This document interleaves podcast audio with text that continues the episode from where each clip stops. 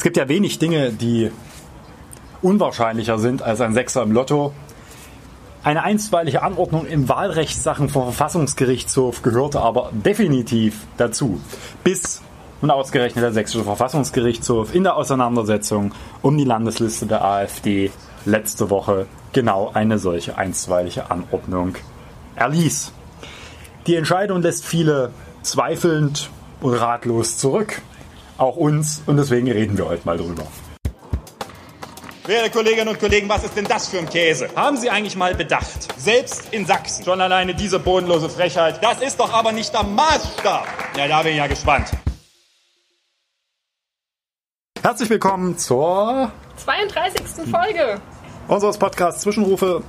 Wir, ja, tut uns leid, müssen uns mit der Landesliste der AfD und der überraschenden Entscheidung des Verfassungsgerichtshofs beschäftigen und Vorwarnung, es wird in der nächsten Folge schon wieder darum gehen?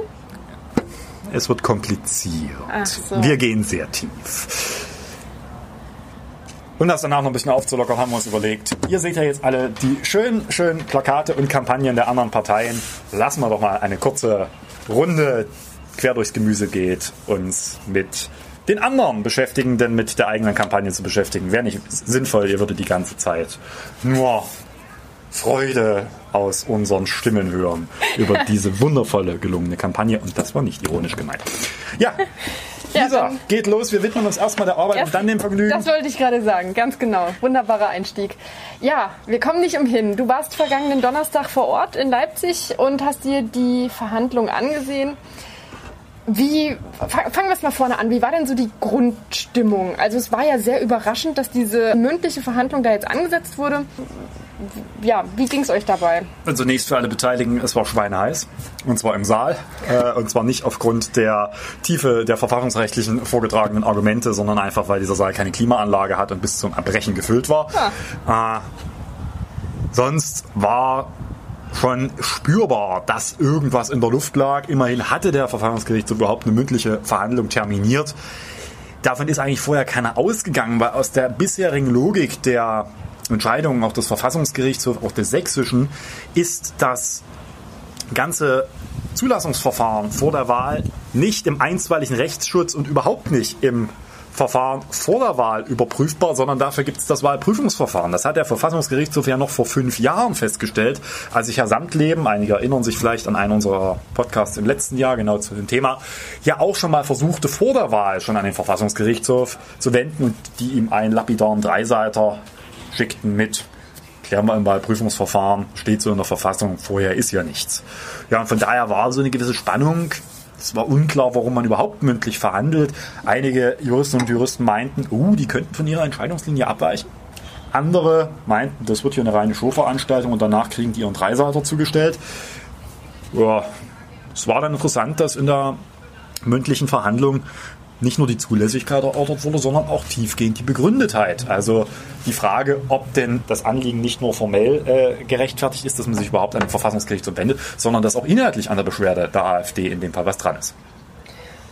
Anzunehmen war ja, dass das in der Zulässigkeit schon scheitert. Es wurden ja aber beide Punkte erörtert. Wie war denn die Verhandlung? Die dauerte ja relativ lang an. Was hat sich denn jetzt aus dieser Verhandlung ergeben? Ja, gut drei Stunden ging die mündliche Verhandlung. Es war stellenweise ein bisschen schräg, aber vor allem war es ein riesiges Stochern im Nebel. Also wer dort die große verfassungsrechtliche Auseinandersetzung erwartet hat, der ist wie schon bei der mündlichen Verhandlung mit Herrn Sandleben und seinen beiden Prozessbevollmächtigten doch bitter enttäuscht worden. Das äh, Hauptbild war, dass die Richter des Verfassungsgerichtshofs, insbesondere Berichterstatter, sehr viele Fragen stellten, die einfach nicht befriedigt beantwortet wurden, sondern in langen Monologen und Tatsachendarlegungen und allem Möglichen, aber selten mit einem präzisen juristischen Argument. Darauf beziehst du dich, wenn in deinen Tweets, als du geschrieben hast, dass die AfD sehr am Schwimmen ist. Also, Genau, also äh, zunächst ging es ja um die Zulässigkeit. Das war ungefähr 40 Prozent der Sitzung. Danach ging es so 20 Prozent um die Verknüpfung von Begründetheit und Zulässigkeit. Also kann man aus der Begründetheit die Zulässigkeit herauswachsen. Und danach ging es nur noch um die Frage, ob die äh, Verfassungsbeschwerde und die Anträge auf einstweilige Anordnung auch inhaltlich begründet sind. Bei der Zulässigkeit ist die AfD geschwommen ohne Ende. Man verstieg sich in Argumenten, die einfach Quatsch waren, wie der Bund regelt das doch vollkommen anders und da gibt es ein ordentliches Beschwerdeverfahren und aufgrund dessen, dass im Homogenitätsprinzip und äh, Rechtswegegarantie müssten wir das ja hier im Land auch. Das wurde relativ schnell deutlich, dass die Richter das nicht überzeugt. Dann unternahm der Prozessbevollmächtigte des AfD-Landesverbandes, Herr Professor Dr. E., der Rechtsgutachter, mh, hm, ein Ausflug in die Gründe für den die zwingend den Erlass einer einstweiligen Anordnung gebieten, indem er vortrug, dass also der öffentliche Friede sonst gestört sei und man das ja schon daran sehe, dass es zu Gewaltaufrufen gegen den Landeswahlausschuss und die Landeswahlleiterin käme. Was ja total paradox ist. Ja, das äh, merkt dann auch der andere Prozessbevollmächtigte, der nur einzelne gestrichene AfDler vertrat und trat dem entschieden entgegen, weil er, glaube ich, gerade merkte, dass daraus das Argument werden würde, man muss nur mit großer Gewalt drohen, wenn eine Entscheidung nicht passt, damit dann der Verfassungsgerichtshof die Gründe hat, da äh, von seiner bisherigen Rechtsprechung abzuweichen. Ja, ich glaube, auch das wurde schnell beerdigt. Dann mh, hm, ging es um die OSZE und den Europäischen Gerichtshof für Menschenrechte. Es, man, man, verstieg sich in eine Entscheidung des, ich glaube, des EGMR, worauf dann der Berichterstatter fragte, ob hier überhaupt eine Analogie zu diesem Verfahren gegeben sei. Immerhin wäre es da um das aktive Wahlrecht eines Mafioso gegangen und nicht um die Zulassung von Listen. Hm. Ja, also es war wirklich ein reines Schwimmen bei der Zulässigkeit eine wirklich luzide Herleitung, warum ein solcher Ausnahmetatbestand vorliegt, der es rechtfertigt, nicht nur das Wahlprüfungsgesetz zu unterlaufen, das Wahlgesetz im Teilen außer Kraft zu setzen, sondern sogar noch die Verfassung zu umschiffen, nämlich den 45 Sächsische Landesverfassung, der den Vorrang des Wahlprüfungsverfahrens eigentlich indirekt regelt, habe ich nicht gehört. Das hätte man durchaus in einer Begründungslinie der Bedeutung von demokratisch verfassten Wahlen für den demokratischen Rechtsstaat und damit für die Staatsstrukturprinzipien durchaus versuchen können, kam aber nicht. Ja, soweit zur, zur Verlauf, zur Zulässigkeit. Da dachte ich, die AfD hat es verloren. Ja, danach kam die Erörterung im Wesentlichen der Begründetheit da wurde nicht minder auf Fragen geschwommen, allerdings anders. Da hat man einfach gemerkt, dass das Gericht nicht von der Linie der Landeswahlleitung überzeugt ist, was die Nichtzulassung zumindest der Listenplätze 19 bis 30 angeht. Da gab es einfach eine Vielzahl von Fragen und man merkt ja, wenn Verfassungsrichter immer wieder dieselben Fragen stellen, bloß anders formuliert, dann sind sie mit der bisherigen Antwort sichtbar nicht zufrieden und bei drei Richtern hat man ihnen auch wirklich angesehen, dass sie mit den Antworten insoweit nicht zufrieden waren, dass sie das Null überzeugt hat, was da vorgetragen wurde. Hm, ja, von daher war, glaube ich, da ging es vor allen Dingen um die Frage, muss eine Versammlung wirklich eine Einheit darstellen? Und warum hat man nicht 1 bis 30 zugelassen, also ab dem Moment, wo das Wahlverfahren wirklich wirksam wurde, die Änderung, sondern quasi diese komplette zweite Versammlung für ungültig erklärt. Nun ja, da wurde es, äh, da waren sie einfach nicht überzeugt von der Argumentationslinie der Landeswahlleitung. Wir sind, glaube ich, alle daraus, ich glaube sowohl die Prozessbeteiligten als auch diejenigen, die da im Publikum saßen, dass wenn sie die Hürde der Zulässigkeit knacken, dass sie dann wahrscheinlich bei der Begründetheit der AfD stattgeben werden in erheblichen Teilen. Aber das war nicht ganz klar. Letztendlich profitiert die AfD aber bei der Entscheidung davon, dass man dort noch so unluzide und noch so falsch argumentieren kann.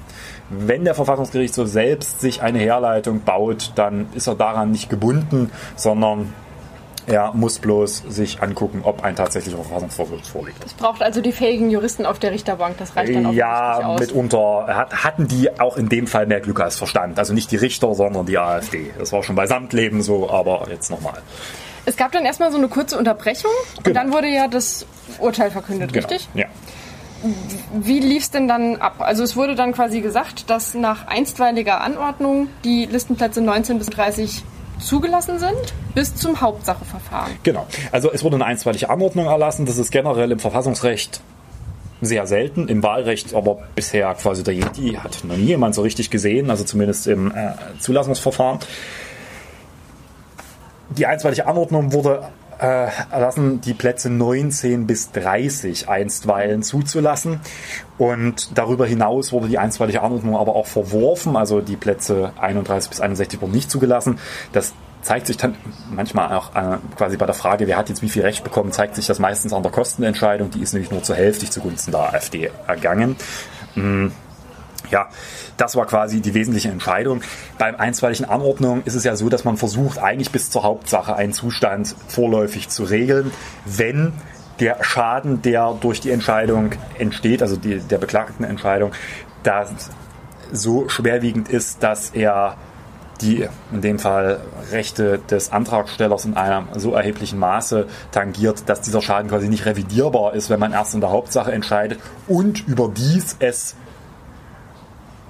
nach summarischer Prüfung so erscheint, dass der Erfolg in der Hauptsache nicht ausgeschlossen ist. Also es gewisse Annahmen dafür gibt, dass der Erfolg in der Hauptsache möglich ist. Und das hat man zumindest für die Plätze 19 bis 30 gesehen. Für 31 bis 61 hat man das nicht für so erfolgreich gesehen in der Hauptsache, dass man die einstweilige Anordnung dort erlassen hat. Das war die Entscheidung. Nun ist es dort klassisch so, dass bei einstweiligen Anordnungen eigentlich nur der Tenor vorgetragen wird. In dem speziellen Fall hat auch die Präsidentin gesagt, haben sie noch ein paar begründende Worte dazu gefasst. Das lässt sich aber auf einer A4-Seite eindampfen, was die da letztendlich auch als Pressemitteilung herausgegeben haben. Und so richtig überzeugen vermag das viele nicht. Unter anderem dich sehe ich deinem Gesicht an. Ja. Hm, es gibt, glaube ich, zwei große Problemstellen in dieser Entscheidung. Das eine ist die Frage, kann man von wirklich so deutlich, wie das Gericht es getan hat, die Entscheidung, die Listenplätze 19 bis 30 nicht zuzulassen durch den Landeswahlausschuss als so elementar offensichtlich rechtswidrig erkennen, wie es der Verfassungsgerichtshof getan hat. Das hat er auch äh, in der Pressemitteilung geschrieben. Das will ich jetzt an der Stelle nicht weiter vertiefen, warum ich nicht glaube, dass das so einfach geht. Ich will nur darauf hinweisen an der Stelle, dass der Verfassungsgerichtshof selbst gesagt hat, und das ist auch im einstweiligen Anordnungsverfahren genauso üblich, dass man im Rahmen der quasi summarischen Prüfung also quasi eher drüber gehen und gucken und jetzt nicht tief reingehen, eben keine schwerwiegende inhaltliche Prüfung der Entscheidung des Landeswahlausschusses dort getan hat. Gleichzeitig aber zur Schluss der offensichtlichen Rechtswidrigkeit kommt. Das überzeugt mich nicht wirklich, zumal es auch Gründe gibt, das nach meinem Dafürhalten anders zu sehen. Könnte man sagen, regeln die in der Hauptsache, ist aber dann nicht so einfach. Kommen wir vielleicht später nochmal kurz zu.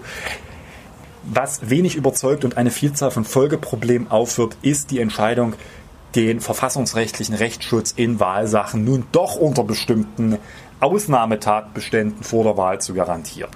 Und da hat der Verfassungsgerichtshof sich das so hergeleitet, dass es gesagt hat, es gibt diese offensichtliche Rechtswidrigkeit einer Entscheidung, die überdies einen so schwerwiegenden Eingriff darstellt, dass es ausnahmsweise aufgrund dieses offensichtlichen Rechtswidrigkeit und der quasi der Schwere des Eingriffs zulässig ist, hier reinzugehen als Verfassungsgerichtshof und nun doch das Wahlprüfungsverfahren zumindest vorläufig dort zu überformen.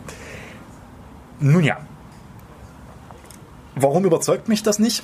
Weil zunächst der Verfassungsgerichtshof eine Linie sich aufbauen könnte. Wir wissen nicht ganz, woran er die äh, quasi letztendlich auch die Eingriffsschwere dort festmacht. Das erfahren wir dann erst der, nach dem Hauptsache. Wahrscheinlich dann in der Begründung. Es gibt quasi jetzt zwei Begründungslinien und mhm. ich mach mal, ich nehme mal die vorweg, die ich für wenig wahrscheinlich halte. Mhm. Die Begründungslinie alleine die Schwere des Eingriffs in die Landesliste. Also da wurde nicht nur einer, sondern mhm. in dem Fall über 30 gestrichen wird es wahrscheinlich nicht gewesen sein, weil sonst könnte da zukünftig jeder, der vollständig nicht zugelassen ist, mhm. weil da wurde die ganze Liste gekegelt, mh, vor den Verfassungsgerichtshof gehen. Das wäre aber immer noch eine Möglichkeit, dass sie mhm. so entschieden haben. Immerhin ging es ja nicht um einen unerheblichen Teil der Liste. Wahrscheinlicher ist auch nach dem, was, wie gesagt, da so kursorisch bisher vorgetragen wurde, aber auch nach der mündlichen Verhandlung, dass es eher darum geht, ob der Fehler absehbar mandatsrelevant wird. Und da ist natürlich ein Scheunentor aufgerissen worden. Denn zunächst muss der Verfassungsgerichtshof dafür eigentlich eine Prognoseentscheidung treffen. Da wünsche ich aber mal viel Spaß bei dieser Prognoseentscheidung. Ja, die haben hoffentlich eine gute Glaskugel, die sie da befragen können. ich weiß, dass die verfassungsgerichtliche Weisheit sehr groß ist, aber eine Glaskugel hilft da, glaube ich, nicht weiter. Denn, macht das mal an einem Beispiel deutlich, warum diese Prognoseentscheidung relativ schnell relevant werden kann und dann möglicherweise auch ein Problem entsteht. Was passiert bei einer Partei, die bei 3% steht, deren komplette Liste zurückgewiesen wurde, die aber dann sagt, ja, woher wisst ihr denn, werter Hoher Verfassungsgerichtshof, ob wir nicht die 2% noch kriegen bis zur Wahl. Dann ist das nämlich plötzlich mandatsrelevant. Gut, bei 3% ist es dann auch Schnitte, ob die Liste vollständig oder nicht zugelassen ist, die sitzen nicht im Landtag. Aus welcher Kraft der Verfassungsgerichtshof das schöpfen will, die, diese Prognoseentscheidung zu treffen, entzieht sich meiner Kenntnis, denn er könnte auf Umfragen abstellen. Aber so viele Landesumfragen gibt es nun auch nicht und die Schwankungsbreite ist relativ groß. Hm, als jemand, der mal Kommunikationswissenschaften im Nebenfach studiert hat, keine Ahnung, nun ja, das kann auch schnell eine Zahl mit 3,5 Prozent, kann auch schnell eine 5 Prozent bedeuten oder eben auch weniger aufgrund der Schwankungsbreite. Also das ist schon an sich genommen höchst schwierig und wird dazu führen, dass jeder, der nur prognostisch sagt, es könnte sich ja noch was ändern und dessen Liste aus vielleicht auch verständlichen Gründen und auch juristisch gar nicht angreifbaren Gründen erstmal versucht, Zulässigkeitshürde zu überschreiten. Und zweiter Punkt, warum mich das nicht besticht, ist, es gibt eine Vielzahl von Ausnahmefällen im Wahlrecht, wo das ganz schnell relevant werden könnte. Es gibt ja beispielsweise die Grundmandatsklausel. Das wissen viele immer nicht. Man muss nicht zwingend die 5%-Hürde überschreiten. Es reicht auch bereits, zwei Direktmandate zu gewinnen. In diesem Fall würde man dann trotzdem mit dem Stimmanteil gewertet werden bei der Sitzzuteilung des Landtags, auch wenn man die 5%-Hürde nicht bekommen hat. Und jetzt braucht man kein Prophet sein, dass zukünftig jeder, dem die Direktmandate verweigert wurden in der Zulässigkeit, also weil es offensichtliche Fehler gab und die Wahlausschüsse gesagt haben, beweisen das zurück, zukünftig hingehen wird und sagen, aber es kann doch sein, dass, und jetzt weist uns doch erstmal nach, dass wir in diesem Direktwahlkreis keine Chance haben zu gewinnen. Wie man dann eine Prognoseentscheidung bei Direktwahlkreisen treffen will, da wünsche ich viel Erfolg bei der Suche nach dem Heiligen Gral. Kurzum, möglicherweise, ich unterstelle dem Verfassungsgerichtshof hier nichts äh, weiß man um die Problematik, die damit entsteht und rechnet einfach damit, dass nach dieser Entscheidung der Gesetzgeber quasi, um diese Mängel abzustellen und diese Ungleichbehandlung, die dann auch in der Folge entstehen könnten, die übrigens mit dem Gleichheitsgrundsatz bei der Behandlung der Parteien auch nicht ganz ohne weiteres vereinbar ist, quasi dadurch abstellt, dass er von vornherein ein Überprüfungsverfahren für alle Entscheidungen des Landeswahlausschusses zukünftig einzieht und sich die Fragen gar nicht mehr stellen. Aber wenn das die Erwägungen waren, sage ich, das ist eigentlich auch nicht Aufgabe des Verfassungsgerichtshofs. Bundesverfassungsgericht macht das zwar auch mitunter mal gern, quasi den Gesetzgeber so von hinten mit der Brust durchs Auge dazu zu zwingen, doch mal was zu regeln. Das heißt, es bleibt auf jeden Fall spannend und abzuwarten, was in der Hauptsache dann nochmal an Begründungen nachgeschoben wird. Was kann denn mit diesem Hauptsacheverfahren noch passieren? Also du hast ja vorhin schon gesagt, relativ wahrscheinlich bleiben die bei diesem Tenor, den sie da jetzt schon verkündet haben.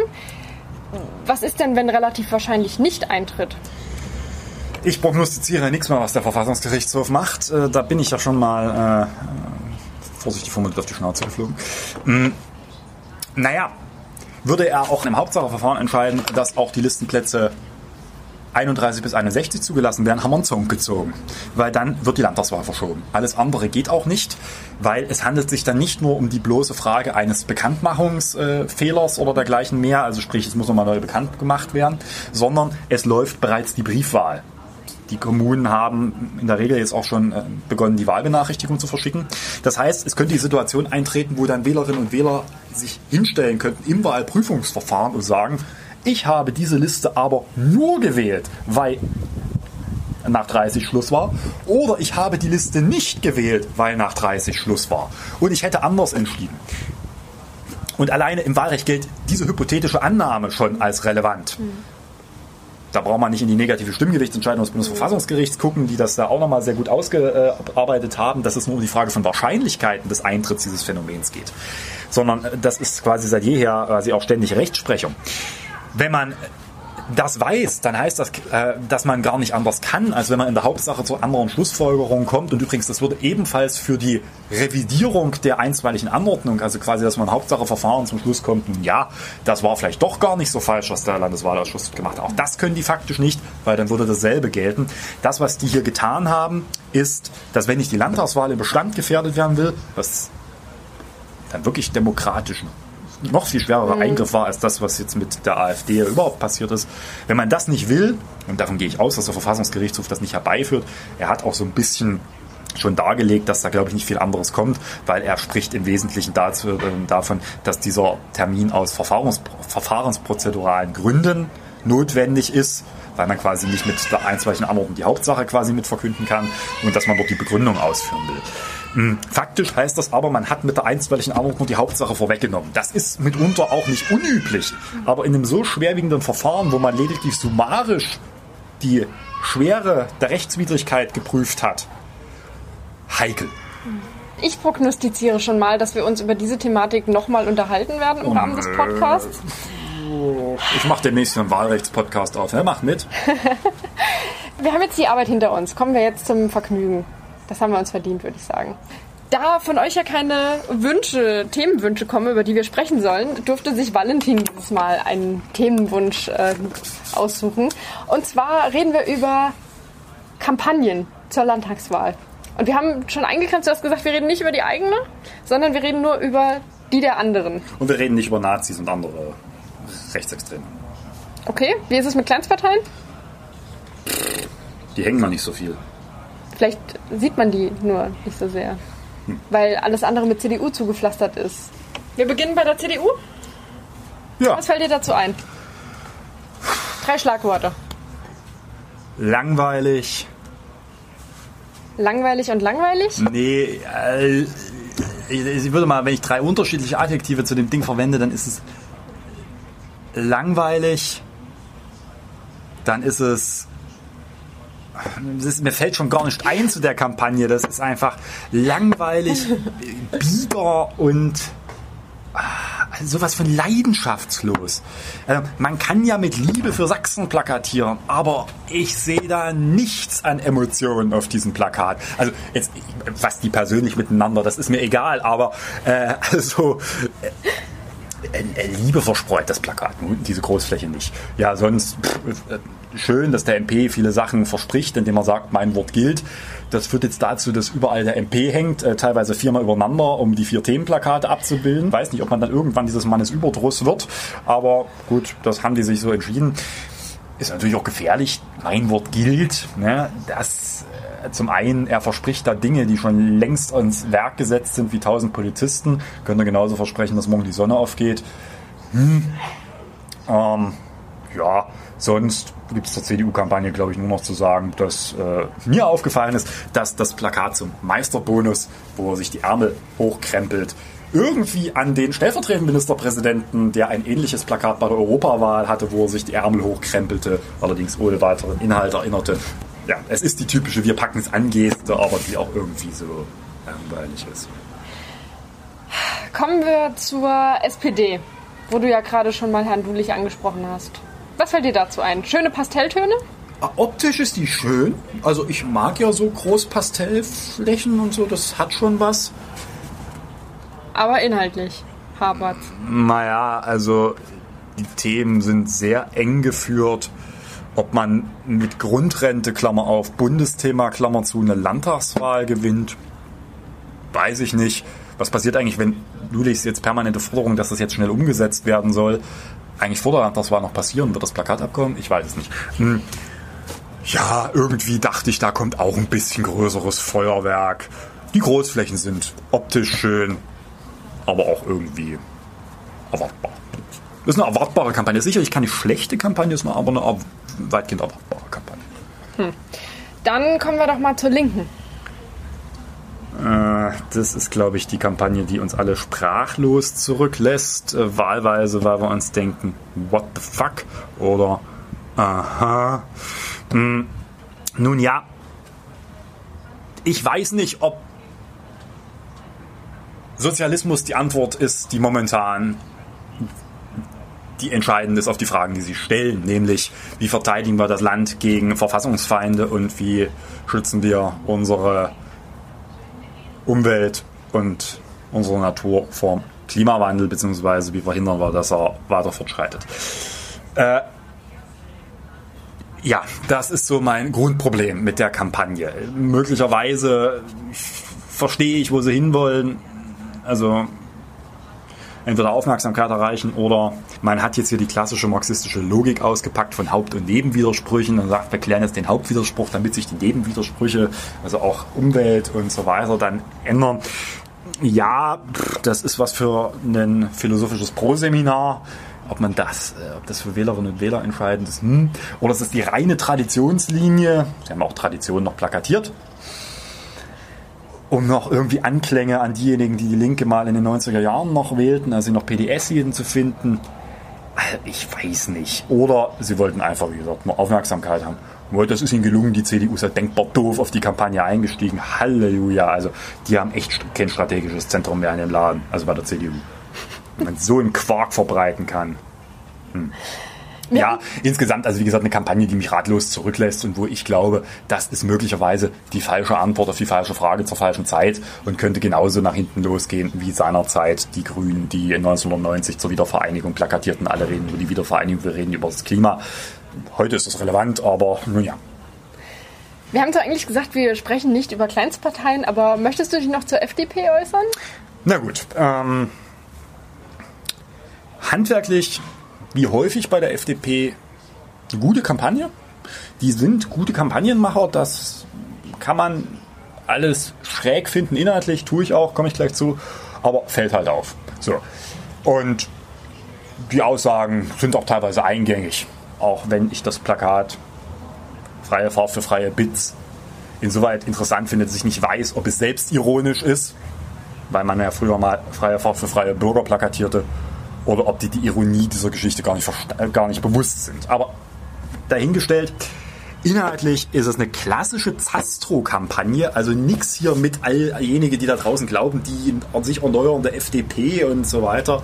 Das ist derselbe Aufguss der Kampagnen von vor x Jahren, also wieder irgendwas mit Paragraphen, Pranger und Bürokratie, gähn, was haben wir äh, lacht, äh, viel besser als Uni geworden, als die FDP hier regiert wurde, äh, regiert hatte, Entschuldigung. Das war vielleicht ein freudscher Versprecher. Mm. Dann kommen die mit ihrem Plakat zum Thema Umweltschutz, wo dann drauf steht Köpfchen statt Hysterie, wo ich nicht weiß, ist das jetzt äh, Christian Lindner, lasst mal die Profis machen und unser Profi heißt Holger Zastro oder ist das der Glaube, dass morgen doch noch die Technologie erfunden wird, um weiter mit dem SUV äh, durch die Gegend zu fahren und innerdeutsche Flugreisen zu unternehmen und das Klima trotzdem zu retten? Äh. Und mein absoluter Favorite ist aber das Plakat Drogenclans und Extremismus nicht hier ich verstehe ja, und das teile ich ja mit der FDP, dass ein gut ausgestatteter Rechtsstaat eine wichtige Angelegenheit ist.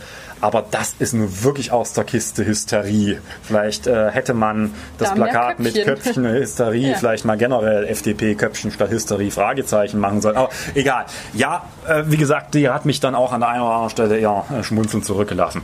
Nun ja, aber sie fällt auf. Nun gut, aber jetzt tut sich mir doch noch eine Frage auf. Was sind denn deiner Meinung nach die Gründe, warum die grüne Kampagne gut ist, so wie sie ist? Handwerklich, sie fällt auf, sie knallt, man sieht sie. Mhm. Inhaltlich, es sind Themen, die in diesem Land entscheidend sind. Und zwar fällt mir dann auch wirklich auf, dass wir zum Thema Klimaschutz, außer dem einen linken Plakat, wo das aber nur so ein, quasi ein Teilthema ist, äh, die einzigen sind, die wirklich was draußen haben. Also das FDP-Plakat nehme ich da nicht für voll. Ne? Mhm. Wir sind auch übrigens die einzigen, die wirklich ein wirkliches Gleichstellungsplakat haben. Das überrascht mich. Aber wer weiß, vielleicht kommen da ja noch zweite Linien und so weiter. Ja, die Parteistrategen der anderen, die das jetzt hören, denken sich, Herr Lippmann erzählt was vom Pferd, wenn der unsere äh, quasi unsere Geheimwaffe hier, die wir schon seit Jahren oder seit Wochen im Kellerlager kennen würden. Naja gut, wir sind gespannt, was da noch kommt. Mm, und wir machen den Wahlkampf an einer Haltungsfrage fest und dieses Herz auf Angst raus Plakat ist quasi das, womit du den kompletten Wahlkampf äh, überschreiben kannst und das ist momentan die zentrale Frage, die sich uns im Land stellt. Und deswegen glaube ich, es ist eine gute Kampagne. Und ja, äh, ich halte nicht alle Kampagnen der Grünen für gut. Na, das ist doch mal ein Wort, mit dem man das hier beschließen kann. Diesmal muss ich dich nicht fragen, ob du ein Mitbringsel dabei hast. Ich weiß es nämlich. Ich weiß auch welches. Was denn? Wir gehen auf Tour. Ja, ja, ja. Genau. Wir führen bald ein Rockstar-Leben. Wir gehen auf Tour. Komm, erzähl uns mehr dazu. Verroll nicht nur die Augen. Jetzt habe ich Angst. Ähm, naja, wir versuchen mal bescheiden anzufangen. Unser Podcast geht auf Tour als Live-Podcast. In Yay. der heißen Phase des Wahlkampfes, die vier Wochen vor der Wahl, sagen wir, ihr dürft nicht nur Fragen einsenden, die dann Lisa vorliest oder ausgestaltet, Vorliest. sondern ihr dürft euch zu uns setzen und die Fragen live stellen. Vier verschiedene Live-Podcast-Termine gibt es in Dresden. Ihr könnt dazukommen, quasi ein Stuhl ist frei. Und dann diskutieren wir darüber, was euch so am Herzen liegt, was vielleicht andere Themen sind als wahlsteuerliche verfassungsrechtliche Erörterungen. Aber nun ja. Geht's wir, wir 11. sind gespannt, was kommt. Genau, los geht's am 11. August. Und Ab dann alles weit- wöchentlich bis zur Wahl. Alles weitere findet ihr dann auf den einschlägigen Plattformen. Genau. Wir freuen uns drauf, euch zu sehen. Wir hoffen, ihr kommt zahlreich und bringt dann auch Themenwünsche mit, weil bei uns eingehen tun die ja nicht. Die gehen bestimmt nur auf dem Weg verloren. Ich freue mich jetzt auf die Zuschriften diverser staatsrechtlich interessierter Menschen in diesem Land, die mir erzählen, warum die Entscheidung des Verfassungsgerichts doch in sich logisch war und keine Probleme aufwirft. Zuschriften aus dem marxistischen Pro-Seminar und natürlich vom ein oder anderen Wahlkampfstrategen der Konkurrenz, der sagt, Lippmann, du hast einen Vogel. In diesem Sinne, noch einen schönen Tag. Tschüss!